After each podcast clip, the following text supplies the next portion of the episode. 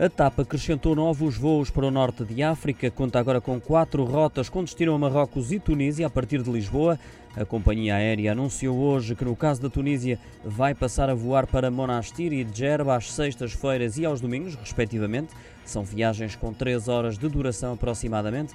Para Marrocos, a TAP já conta com voos para Casablanca, Marrakech e Tanger e acrescenta agora mais duas deslocações para Agadir, com quatro frequências semanais, às segundas, sextas, sábados e domingos.